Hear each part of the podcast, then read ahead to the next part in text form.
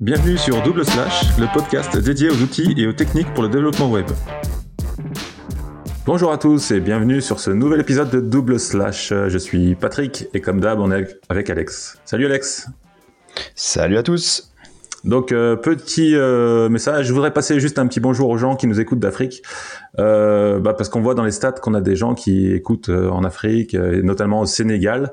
Donc bah merci de nous écouter, et puis n'hésitez pas à nous envoyer un petit message ou laisser un petit commentaire, ça nous fait ça nous fait toujours plaisir. Et donc aujourd'hui, le sujet du jour c'est WebAssembly, et on a un invité qui est Yvan Anderlin. Salut Yvan. Salut à tous. Voilà, donc euh, on va te laisser te présenter, euh, nous, voilà, de qu'est-ce que tu fais dans la vie, euh, qu'est-ce que tu, ton background, qu'est-ce que tu as fait avant, etc. ok, alors tout commence en 1988. ça va être long. ça va être très très long. ma première dent de lait, non, ça s'est fait. non, alors à la base, moi je suis chercheur euh, enfin docteur plutôt, en informatique. Euh, et puis, euh, puis après, j'en avais marre de la recherche, donc euh, je me suis cassé. Euh, j'ai bossé pour Mozilla, entre autres, Automatic, c'est ceux qui font WordPress.com, WooCommerce et tout ça. Ouais. Et puis après, j'ai rejoint Wasmer. donc j'ai un background assez assez large. J'ai commencé à programmer très jeune par du C. J'ai fait beaucoup de web. Là, je suis de retour sur du système avec du Rust et tout. Donc voilà, grosso modo. Et aujourd'hui, euh, je bosse pour Wasmer, euh, je suis cofondateur et euh, on édite un runtime WebAssembly euh, qui s'exécute pas dans le navigateur mais côté serveur. D'accord. Ok. Et du coup, c'est ta boîte euh, Wasmer? En fait, j'ai rejoint au tout début et je suis passé late co-founder euh, tout récemment. Euh, parce qu'en fait, euh, voilà, je, comme j'étais là depuis le, depuis le début de la boîte, euh, ça se fait dans les startups de que ceux qui sont présents depuis toute l'histoire de la boîte deviennent cofondateurs après. Donc j'ai rejoint la boîte avec trois semaines après, à peine. Donc voilà, c'était c'était véritablement le début. ouais, Excellent. Donc euh, du coup, on entend. Euh, bah, pourquoi on te fait euh, on, a, voulu t'inviter tout simplement parce que depuis, bah, nous on est plutôt développeurs front, hein, JavaScript, etc. Enfin tout ce système-là, et on entend parler de plus en plus de WebAssembly, Wasm, tout ça, etc. Donc on se pose des questions. Est-ce que bah, aujourd'hui ça vaut, c'est intéressant? Donc on va commencer par la première question. C'est WebAssembly, c'est quoi en fait? Alors, quand vous avez un langage comme du C, du Rust ou des langages qui se compilent, euh, en général, vous allez compiler vers une cible, ce qu'on appelle une cible de compilation, une target. Et en général, c'est euh, un code exécutable natif pour votre OS.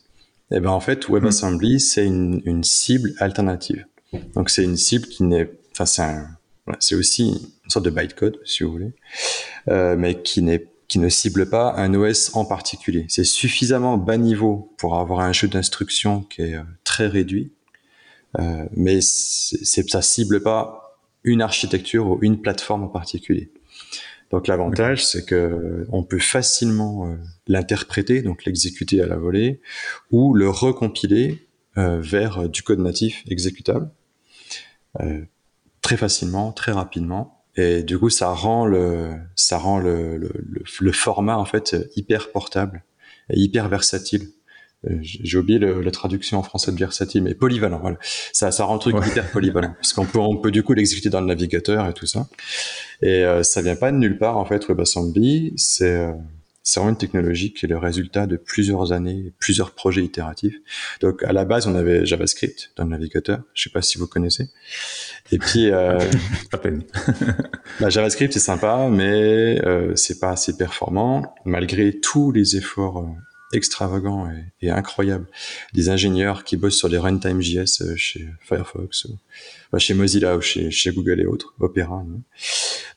Euh, donc du coup, ils ont commencé, enfin Mozilla avait eu l'idée de faire euh, ASM.js, qui était une sorte d'assembleur JS. Donc l'idée, c'est d'ajouter quelques types, très très peu d'opérateurs, mmh. très très peu de construction de langage.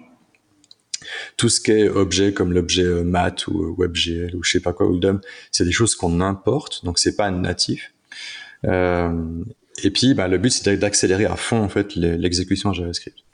Et ça a bien marché. D'un autre côté, il y a, il y a Google qui avait sorti euh, Pinnacle, euh, euh, donc qui était une sorte de ouais, d'alternatives aussi à ça. Et en fait, la fusion des deux, il, y a, il, y a, quand même beaucoup de beaux mondes hein, qui, qui, ont donné naissance à WebAssembly.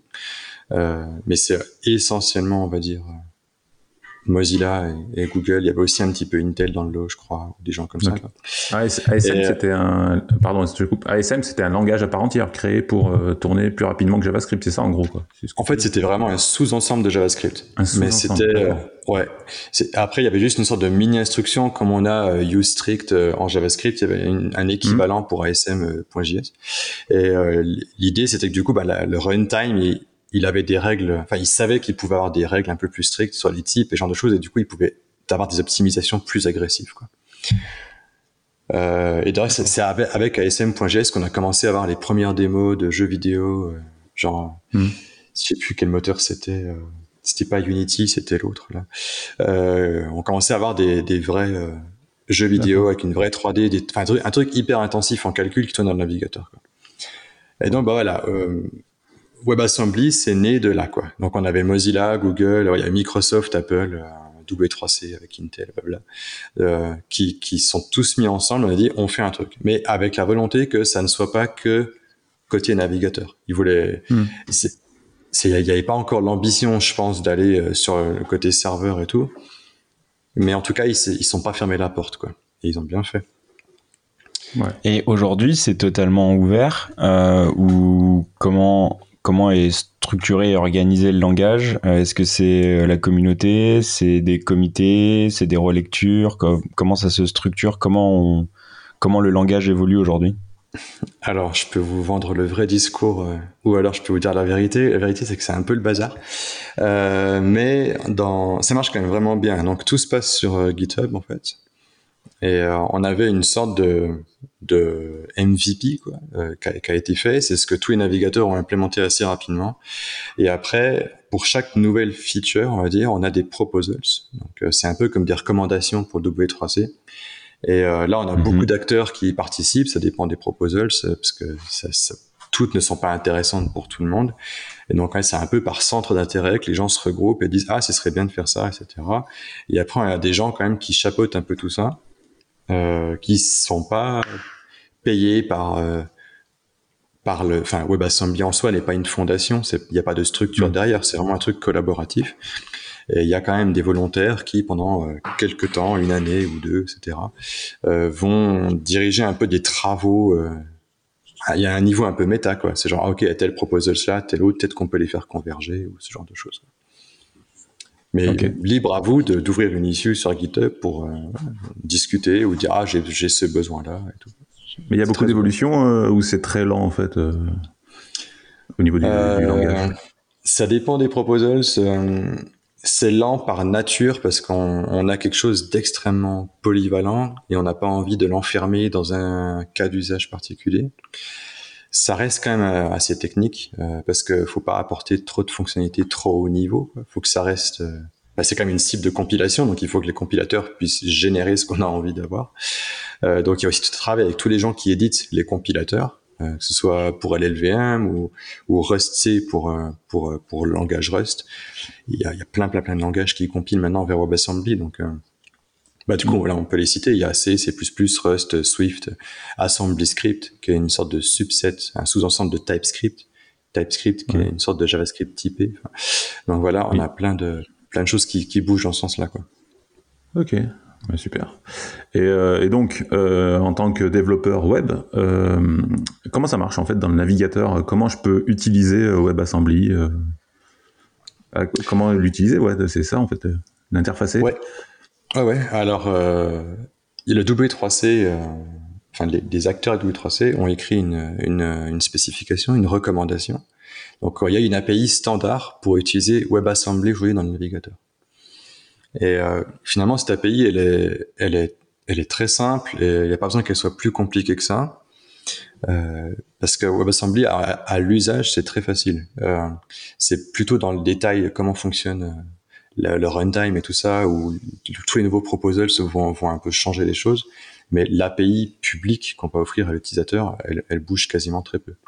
Euh, donc, euh, donc voilà, du coup, le W3C a, a, cette spécification, cette recommandation, et puis elle est implémentée par quasiment tous les navigateurs modernes. Quoi. Tu veux dire en tant que en tant que dev front, euh, moi si je veux utiliser euh, WebAssembly, c'est simple en fait. Après qu'il y ait des évolutions, tout ça, ça change pas beaucoup euh, mon, mon, usage. En fait. C'est ça. Après, genre par exemple récemment, il y a eu beaucoup plus de d'instructions SIMD qui ont été rajoutées, donc ça c'est hyper cool. ça veut dire que dans le navigateur, dès qu'ils les prennent en compte et que si ton fichier WebAssembly les a aussi, à ce moment-là, ça va s'exécuter plus vite. Mais quelque part c'est pas enfin ça reste du détail quoi. Pour l'utilisation c'est pas un truc qu'on va on va pas devoir mettre à jour ces API euh, tous les quatre matins Donc si on comprend la, complexité, elle est quand même sur la compréhension, sur euh, sur la création en fait de ce que tu vas délivrer, mais après sur l'utilisation, c'est euh, assez fluide et facile quoi. Exactement. Et puis sur la, la, la, génération des, on appelle ça des modules, WebAssembly, c'est pas des fichiers, c'est des modules. Euh, la, la, génération de ces, de ces modules, elle est, elle est faite par le compilateur, par, par la, toolchain en fait, la suite d'outils euh, du, compila du compilateur du langage que vous utilisez. Euh, donc c'est même pas une, une complexité qui revient à l'utilisateur en soi. Ok. Et ça, tu peux l'exécuter dans ton navigateur côté front, mais tu, tu, dis aussi que vous pouvez le faire côté serveur. On a un runtime serveur aussi possible. Exactement. Euh, donc bah, côté navigateur, on on peut rien faire. C'est les navigateurs qui offrent le runtime. Donc euh, dans Firefox, en fait, c'est le runtime de JavaScript qui comprend aussi WebAssembly. Euh, pareil dans Chrome, c'est V8 qui va gérer ça. dans Firefox, c'est SpiderMonkey. Euh, mais après, en dehors des navigateurs, il y a pas mal aussi de runtime WebAssembly, bah, Wasmer, lequel, sur lequel je travaille. Mais il y a aussi d'autres, euh, Wasm 3 qui est un interpréteur, euh, il y en a plein quoi. En termes de, de, de, use case, on va dire de, de, de cas pratiques, euh, clairement qu'est-ce que que quels sont les intérêts de mettre ça plus de l'utiliser plutôt dans le navigateur ou plutôt euh, sur sur un runtime server pour quel, serait un, cas pratique on va dire qu'on arrive à ouais, un cas pratique quoi. Euh, dans les cas qui sont intéressants bah, le, le, côté versatile en fait fait qu'on peut exécuter le même code côté client et côté serveur. Il suffit de prendre le même module, on peut l'exécuter dans le navigateur avec le runtime qui est fourni par le navigateur à travers l'API du W3C. Et puis si vous avez, je sais pas, du Python ou, ou Node.js euh, côté euh, serveur, ben Node.js c'est basé sur V8, donc vous pouvez exécuter ce même module WebAssembly. Si vous avez du Python, ben nous on a une, une intégration de notre runtime dans Python, dans PHP, dans Java, dans Rust dans C, dans Ruby, enfin dans plein de choses. Quoi. Donc après, il y a vraiment ce côté euh, universel en fait de WebAssembly, on peut l'exécuter absolument partout. Ouais, en fait, tu, tu, tu codes une fois euh, ton système et après tu, tu, le mets où tu veux. En fait, ça marche partout. En fait. Exactement. Et le, le gros avantage, c'est pour des bibliothèques, je sais pas, imaginez une, c'est un peu la science-fiction, enfin ça marche, mais euh, imaginez une bibliothèque de reconnaissance faciale, par exemple. Je sais pas, vous voulez pouvoir identifier vos utilisateurs sur votre site et vous avez besoin de scanner des, des je sais pas, des permis de conduire ou des trucs comme ça. Euh, mmh. bah pour faire de la reconnaissance faciale, vous pouvez très bien avoir une bibliothèque en C++ qui est genre hyper utilisée par tout le monde depuis euh, 10 ans. Euh, vous la compilez vers WebAssembly, pouf, vous pouvez utiliser dans le navigateur. Et euh, si jamais vous avez besoin de refaire des traitements derrière côté serveur, vous pouvez la réutiliser aussi côté serveur. Et même si vous êtes en JS côté front et en Python par exemple côté backend, bah, vous utilisez un programme qui a été écrit en C++ par exemple. Et ça, c'est assez beau. Et ouais. Et donc en fait, on pourrait dire que ça serait la glue entre tout ce qui est tout ce qui est possible. Euh, on vient tout compiler vers ça et, au final, bah, on utilise un peu tous les langages et toutes les technos qu'on voudrait. On pourrait tous les faire converger vers un seul et, et même truc qui serait en fait le WebAssembly qu'on pourrait utiliser partout, quoi. Ouais, c'est un peu ce côté universel, c'est un peu la promesse de WebAssembly. Quoi. Il, y a, il y a aussi un autre aspect qui est extrêmement important, c'est l'aspect sécurité. Euh, WebAssembly, par, par design, par conception, est euh, fortement sandboxé. Alors, en français, c'est compliqué à traduire, c'est bac à sabler. ouais, bac à euh, sabler. en fait, WebAssembly n'utilise pas la mémoire du système. Euh, il a sa, sa propre, enfin, chaque module a sa propre mémoire enfin bientôt plusieurs mémoires, mais voilà. Euh, et, euh, et c'est normalement impossible, sauf s'il y a une erreur dans le runtime, mais normalement c'est impossible de sortir de cette mémoire. Euh, donc, euh, ça veut dire que vous pouvez très bien avoir euh, des calculs assez critiques qui sont faits dans WebAssembly côté front et JavaScript pourra jamais y avoir accès. Et côté backend, vous pouvez très bien intégrer des modules aussi qui font, je sais pas, des calculs critiques ou choses comme ça, ou un peu secrets dans votre programme même. Ça peut être une extension à votre programme et ça pourra jamais attaquer la mémoire. Donc, imaginez un jeu vidéo, je sais pas lequel, et puis bah, vous voulez avoir des extensions qui s'exécute rapidement, et eh ben vous pouvez très bien avoir un, voilà, utiliser un runtime WebAssembly et accepter tout type d'extensions des gens qui sont compilées vers WebAssembly et vous pouvez les intégrer directement dans votre logiciel sans avoir peur de ah mais au niveau euh, faille, au niveau mémoire, au niveau genre de choses. Ouais, en fait c'est security by design en fait mais nativement quoi. Exactement. Ouais. Excellent. Ok. Euh, c'est en fait, là depuis que je t'écoute là, j'ai l'impression que c'est c'est le futur en fait WebAssembly. Ça a l'air d'être au top, c'est universel. Mais est-ce est-ce que est-ce qu'il y a des défauts en fait? Parce que là ça a l'air parfait. C'est quoi les drawbacks? Euh, le, le, je pense le plus compliqué de base euh, pour les utilisateurs, mais il y a des enfin il y a des, il y a des outils qui, qui comblent ça. Euh, c'est que pour l'instant WebAssembly ne comprend que quatre types de données. Donc c'est euh, des entiers sur 32, 64 bits et des flottants sur 32, 64 bits. Donc c'est un peu comme, enfin tout est un entier au final. Hein. Euh, c'est juste qu'on a, on a toujours essayé de construire des types euh, de plus en plus complexes sur ces entiers. Donc après on a eu des tableaux, des chaînes de caractères, après des structures, des types et inhum et genre de choses, des objets quoi, un peu plus complexes. Mais pour l'instant avec WebAssembly on n'est pas encore là. Donc on a juste quatre types et c'est, que des que des entiers et des flottants. Euh, donc ça veut dire que quand vous devez par exemple, euh, je sais pas moi, appeler une fonction de ce module WebAssembly et que vous voulez passer une chaîne de caractères à cette fonction, bah, vous êtes obligé en fait de manuellement allouer la fonction, enfin, ah, pardon, d'allouer la, la, chaîne de caractères dans la mémoire de WebAssembly. Et après, vous avez un pointeur en échange et vous faites cette fonction, vous lui passez ce pointeur. Euh, donc ça peut des fois buter un peu quelques personnes. Mais il y a des alternatives. Par exemple, le langage qui supporte le mieux WebAssembly aujourd'hui, c'est Rust. Et euh, dans Rust, il y a une bibliothèque qui s'appelle WasmBindGen, qui va automatiquement mm. en fait générer toute la partie glue euh, euh, en JS pour justement passer n'importe quel type d'objet ou depuis votre module WebAssembly, utiliser les API JavaScript du navigateur, DOM et compagnie. Quoi. Donc il y a plein de choses ah qui sont automatisées. Mais ça, c'est plutôt par langage. Assembly Script fait un peu la même chose. Il propose aussi des API similaires.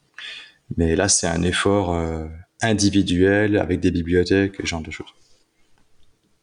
Ok, bah ouais, Rust est super avancé. Ouais, là, c'est génial de pouvoir. Euh, il le fait. En fait, en fait, toi, tu t'en occupes plus en fait avec Rust. Tu, il s'occupe tout seul d'allouer la mémoire, tout ça, euh, transformer. C'est ça. Ouais, ouais, ouais. C'est vraiment tout automatisé. Donc ça, c'est vraiment, vraiment chouette.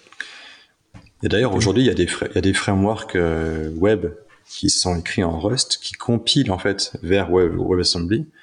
Et vous avez juste euh, genre un, une fonction à appeler et c'est fini. Toute votre appli se lance comme ça et c'est entièrement en WebAssembly.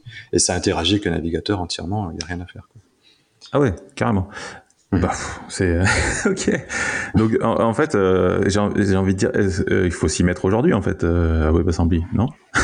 En tant que dev euh. Moi, je m'y suis mis il y a deux ans parce que j'avais commencé à hacker un peu. Enfin, à l'époque, je faisais encore un peu de PHP, puis j'avais envie de, de mettre WebAssembly dans PHP pour faire du traitement d'image, en fait, euh, pas avoir besoin d'installer des extensions, des machins comme ça.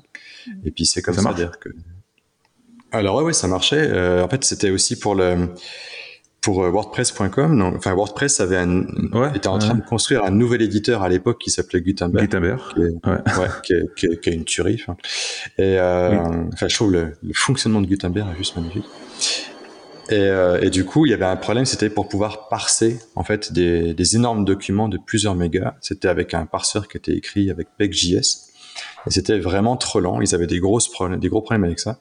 Et donc, bah, mon délire à moi, c'est de dire, OK, ben, on prend, on écrit un parseur en Rust, on le compile vers WebAssembly, on l'utilise côté front et côté backend aussi, donc côté front en JS, côté backend en PHP. Et ça marchait hyper bien. On avait des performances de dingo. On passait de plusieurs secondes à quelques millisecondes pour parser des documents de plusieurs mégas. Donc c'était vraiment très efficace. C'est comme ça que j'ai commencé à mettre le pied dedans. Mais c'était de la bidouille. Et aujourd'hui, c'est euh, utilisé euh, dans Gutenberg Ça n'a pas été retenu parce que parce que voilà, mais euh, mais c'était vraiment un projet hyper chouette et il, il garde pas l'idée de enfin de pas l'intégrer un jour. C'est vraiment ça faisait pas partie de la priorité des deadlines et ce genre de choses, mais mais euh, mais voilà. Ok.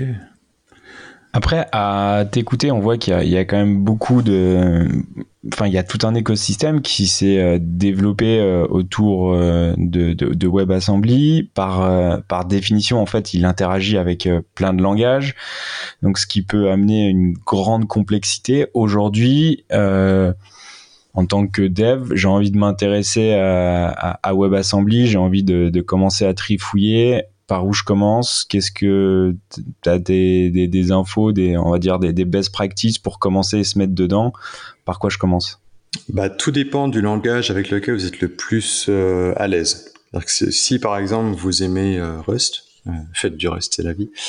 si vous aimez Rust, bah, il y a le, le groupe de travail qui s'appelle Rust Wasm et ils ont un livre en fait euh, complet euh, qui est en ligne, gratuit, accessible et tout, euh, pour qui explique étape par étape comment comment utiliser WebAssembly dans Rust.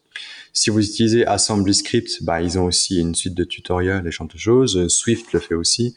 En C, c'est plus compliqué parce qu'il n'y a pas de documentation un peu centralisée. Mais si vous faites du C, normalement, la bidouille vous fait pas peur. Euh, donc voilà, c'est un peu un peu tout ça quoi. Après, en fait, on va partir d'abord de notre langage de prédilection et après, on, va s'arranger pour trouver le, le, support ou l'export sur WebAssembly au sein de notre langage initial, quoi. C'est ça. Si, si, euh, si, je fais du JS, c'est quoi le mieux? Bah, Le problème, c'est que JavaScript ne compile pas vers. Euh, Mais t'as pas un truc qui ressemble ou euh, bah, Assembly Script, c'est vraiment le, le Assembly Script. Assembly Script, c'est vraiment un sous-ensemble de TypeScript. Et euh, TypeScript, ça, ça ressemble quand même pas mal à JavaScript dans l'idée. Donc euh, moi, je recommanderais vraiment Assembly Script aujourd'hui. Ils, ont vraiment, enfin, c'est leur objectif, c'est d'avoir TypeScript qui compile, qui compile vers euh, vers Wasm. Quoi. Donc, ok, directement. Pour pour du front, je pense c'est la, la meilleure ressource aujourd'hui, vraiment avec Rust. Donc je parlais de ce framework là, ça s'appelle U, c'est Y E W. Et euh, enfin, je trouve qu'ils font aussi un excellent travail euh, là-dessus. Quoi. You, c'est euh, c'est quoi? Quel langage? C'est en Rust. C'est en, Rust, ouais, c'est un framework en Rust qui compile Wasm pour faire du web. Ok. Ok. Il y a une grosse communauté derrière. Enfin, là, je regarde le dépôt Git, il y a 16 000 stars. Enfin, ça, ça bouge, quoi. D'accord. Donc au final, on peut dire il euh, n'y a pas forcément. Enfin, si Rust, comme tu as dit tout à l'heure, c'est le plus avancé pour euh, du, du, WebAssembly. Mais après, euh, c'est plutôt par rapport à auquel, avec quel langage tu es à l'aise, en fait. Principalement ton choix de. Exactement. Après, tous les langages dynamiques comme Python, PHP, etc., ne compilent pas vers, vers WebAssembly. Euh, par contre, on peut compiler les runtimes, c'est-à-dire qu'on peut compiler le CPython, euh, donc le, runtime de, de, Python. On peut le compiler vers WebAssembly, le mettre dans le navigateur et exécuter un programme Python comme ça. Dans le navigateur. Je dis, ah ouais. je dis pas que c'est une bonne idée, mais, mais c'est ça, c'est possible. ça marche. mais il n'y a pas un truc comme ça sur euh, sur Parcel qui est un qui est un bundler qui accepte euh, par défaut en fait des, des fichiers des fichiers euh, beaucoup plus ouverts euh, et il n'y a pas une intégration avec euh, WebAssembly justement où on peut directement mettre sa, son fichier? Si, si, alors après il y a pas mal de bundlers qui, qui, qui, qui, permettent justement de, de, de, de, créer des packages avec des fichiers JS et WebAssembly en même temps. Il y a pas mal de choses qui existent. même côté, alors il y a un truc qui automatise, qui automatise absolument tout, qui est aussi fait par le, ce groupe-là, Rust Wasm dont je parlais. Ce projet s'appelle Wasm Pack. Et en fait, ça fait absolument tout automatique. Donc, c'est-à-dire qu'à la fin, vous pouvez même publier sur euh, NPM, euh, alors que à la base, vous avez un programme en Rust, quoi. Et tout est compilé, les libJS euh, sont générés automatiquement. Enfin, vous avez juste plus rien à faire. Bah, si, il faut quand même coder. Non, pas besoin. à, un moment donné, à un moment donné, faut quand même, faut quand même faire le, ce qu'on, ce qu'on avait prévu, quoi. Mais ok, c'est, c'est un truc qui vient nous, nous assister vachement, quoi. Bah oui, parce que finalement, ce qui est compliqué là-dedans, enfin, on a envie d'être productif, quoi. Donc on écrit le programme. Après, euh, tout, toute la glue autour pour brancher à JS ou je sais pas quoi, ou à NPM ou à Node ou machin, on n'a pas envie de se prendre tête avec ça, quoi. Donc, euh, et c'est quelque chose qu'on peut automatiser. Donc euh, autant le faire. Quoi. Carrément, carrément. ok, top. Ça donne vraiment envie de, de, de s'y mettre en fait. Déjà la dernière fois, on a fait l'épisode avec Milichurch euh, qui nous a enfin moi perso ça m'avait super motivé pour Rust et WebAssembly du coup là tu me donnes encore plus envie ouais c'est ça donne vraiment envie de, de s'y mettre quoi ouais, ça, ça semble vraiment quelque chose euh, d'avenir quoi mais si vous n'avez pas envie d'apprendre Rust, vraiment, enfin, je vous conseille énormément Assembly Script. Après, il y a aussi euh, Swift qui compile vers WebAssembly. Enfin, il y a plein, plein, plein de langages, quoi. Donc, voilà. Ok. Il faut vous y mettre, vous n'avez pas d'excuses. c'est clair. No excuses. No excuses. Yes. Et, euh, et, du coup, toi, tu as rejoint euh, le projet euh, Wasmer. Du coup, est-ce que tu peux bah, peut-être parler un peu plus de ce projet-là que, Quelle est votre offre enfin, Qu'est-ce que vous faites en fait chez, chez Wasmer? Ouais. Bah, déjà, merci de l'occasion. du coup, Wasmer, en fait, c'est un runtime WebAssembly euh, écrit en Rust et qu'on utilise pour exécuter du coup WebAssembly côté serveur.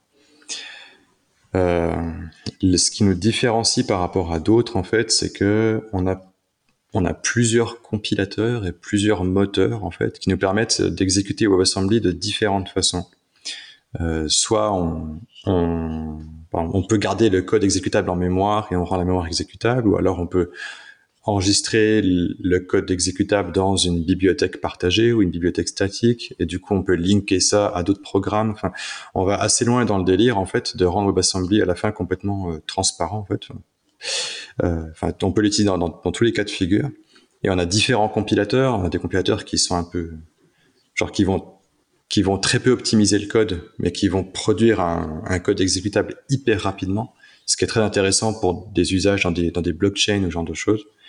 Euh, ou alors on a des compilateurs qui vont optimiser de ouf euh, euh, la compilation. Et voilà, on, a, on a pas mal de choses en fait. C'est assez modulable, ça répond à différents besoins. Euh, et puis, donc tout est open source. On essaye de, de collaborer avec le maximum de personnes là-dessus. Euh, on a pas mal de gros acteurs quand même qui commencent à nous utiliser. On commence à avoir des, des sacrés clients, enfin clients, utilisateurs pour l'instant. Mmh. On n'a pas encore de, de produits qu'on vend. Donc pour l'instant, on a fait euh, deux levées de fonds et puis on vit avec ça. Ah oui, Euh, mais voilà, à, à, terme, on va quand même proposer euh, des produits pour gagner un peu d'argent. Et on a tout un système de partnership où bah, il y a des grosses boîtes par exemple qui utilisent notre technologie et elles dépendent de ça. Donc du coup, elles vont nous filer de l'argent tous les mois. Ouais, de sponsors. Mais c'est intéressant parce qu'on est, on est tous des amoureux de l'open source et on s'est dit comment est-ce qu'on peut réussir aussi à faire une sorte de modèle économique qui est compatible avec ça. Et euh, c'est pas c'est pas euh, trivial quoi. Mais enfin par exemple on a fait l'intégration dans Python et on a on a dépassé les 3 millions d'installations euh, pour euh, pour ces pour ces paquets en Python et donc ça veut dire qu'il y a quand même beaucoup d'utilisateurs quoi. Euh, mmh. Donc on y a, on essaie aussi de mettre en place ce truc de partenariat Bon, je sais pas si euh, quelques-uns donnent 10 dollars par mois, par exemple, bah, ça peut mettre la priorité sur certaines features que les gens veulent ou ce genre de choses. Quoi. Donc on essaie de, mm. d'essayer de pas couler la boîte tout en tout en restant dans l'esprit open source. Quoi.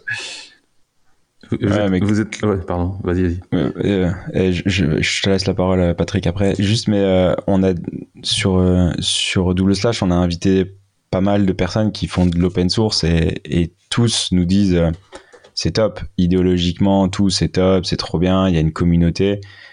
Par contre, euh, bah, parfois c'est quand même super chaud euh, parce que bah, il faut quand même euh, vivre quoi. Et à un moment donné, on, ok, on bosse, on, crée des, des, des, outils, ces outils sont utilisés, mais comment on fait pour rentrer dans un modèle économique viable quoi? Et et vous aussi, enfin, vous êtes dans cette problématique là et vous êtes obligé de trouver des, des solutions quoi.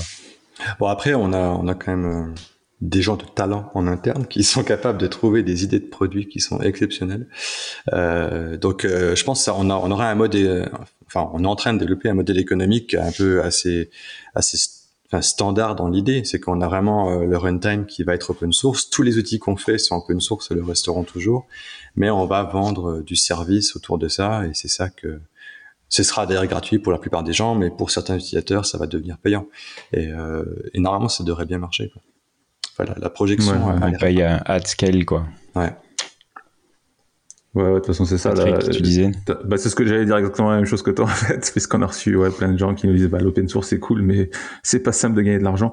Et euh, mais souvent, ouais, les solutions c'est euh, ouais, du sponsorship, euh, après de l'assistance euh, payante pour euh, voilà pour les utilisateurs. Les grosses boîtes n'hésitent pas du tout à, à prendre euh, de l'assistance pour voilà pour avancer plus vite.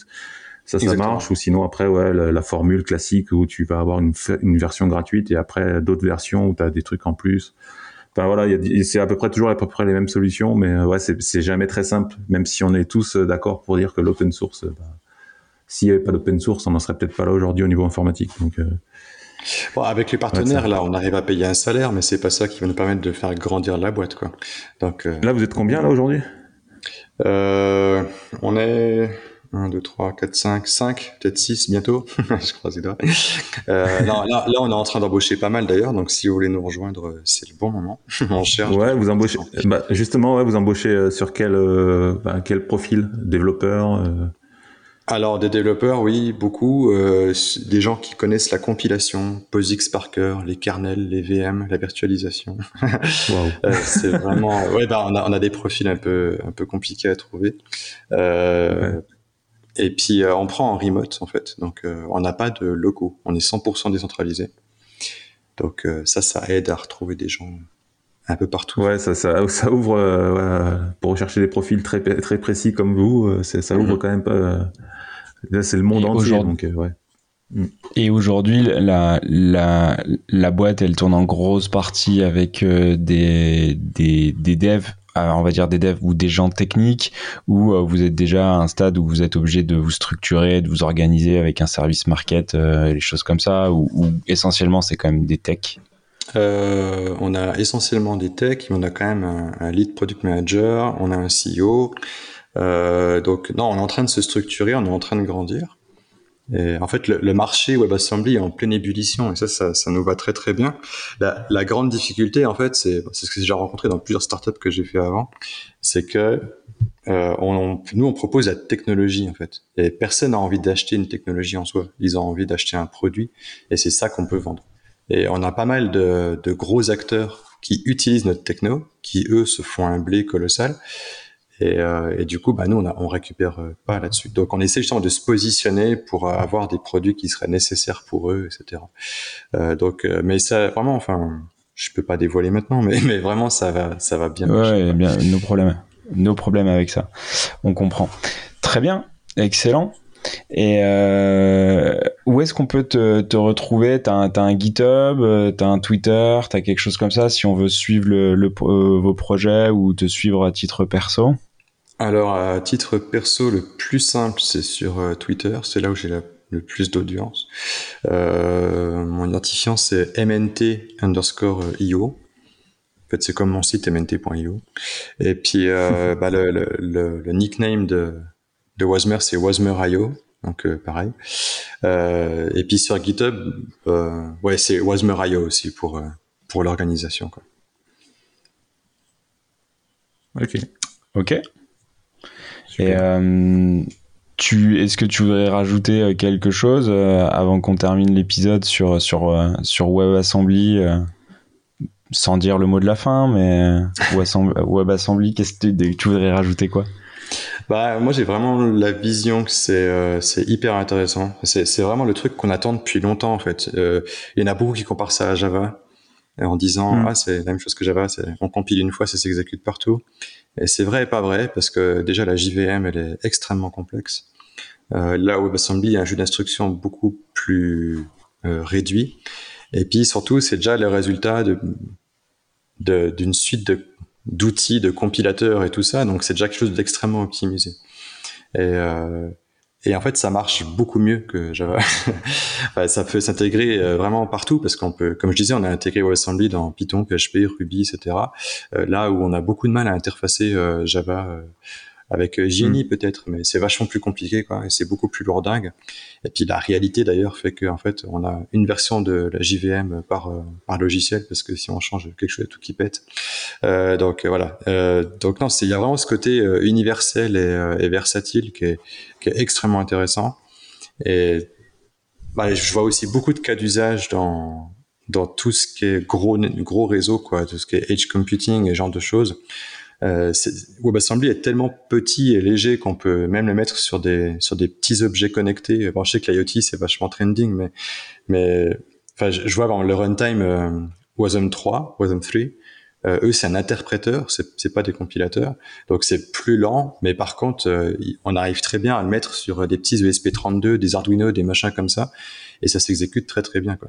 Et ça, c'est quand même hyper intéressant de se dire qu'on a le même programme qui peut tourner côté navigateur sur des petits composants euh, avec 64 kg de mémoire ou euh, même des serveurs ou du edge computing ou des choses comme ça. Quoi. Et bah, c'est une technologie du coup qui est extrêmement enthousiasmante. Et le fait que ce soit fait en open source, c'est contrôlé par personne. Euh, bah, ouais, c'est assez, assez fantasmant comme ça. Quoi. Ouais, c'est. On voit que t'es super enthousiasme sur la techno. Ça, donne vraiment envie de, de s'y mettre. Mm. Ouais, puis on a besoin de beaucoup, beaucoup de monde. enfin, je trouve tout le monde peut apporter sa, sa, pierre, en fait, aussi bien sur des, comme je parlais de Wasm Pack ou euh, Wasm Bygen, c'est des choses assez haut niveau où on veut générer mm. des API pour certains langages, mais on peut très bien aussi euh, contribuer à la technologie si on s'y connaît juste en, en kernel ou en je sais pas quoi, en virtualisation. Enfin, voilà, ça, ça, touche un public super large. Et, euh, enfin, moi qui suis un amoureux de l'open source, avec tous les multiples projets que j'ai fait en arrière, bah, j'aime vraiment bien voir toutes ces communautés se retrouver et collaborer. Enfin, je, ouais, je trouve ça hyper enthousiasmant. Quoi. Donc, voilà. J'ai très très bien vendu le truc, je pense. Ouais, carrément. Tu l'as très très bien vendu. Mais c'est top, top. Écoute, euh, parfait. Euh, un grand merci Yvan d'être euh, d'être venu euh, sur Double Slash nous parler de, de Wasm et de, et de, et de Wasmer. On mettra de toute façon toutes les tous les liens qu'on a évoqués, tout on les mettra tous euh, en commentaire euh, dans la enfin dans la description et vous pouvez évidemment si vous êtes arrivé jusqu'à là nous mettre un petit plus nous mettre un petit un petit like un petit commentaire ça fait toujours plaisir. Oui. Patrick Yvan un grand merci à merci, vous Yvan. et à bientôt. Merci à vous. À bientôt. Ciao. Ciao, ciao. Retrouvez Double Slash sur vos plateformes de podcast préférées et sur le site internet du podcast www.slash-podcast.fr. Sur le site, vous allez retrouver tous les liens de l'épisode, les références évoquées durant l'émission.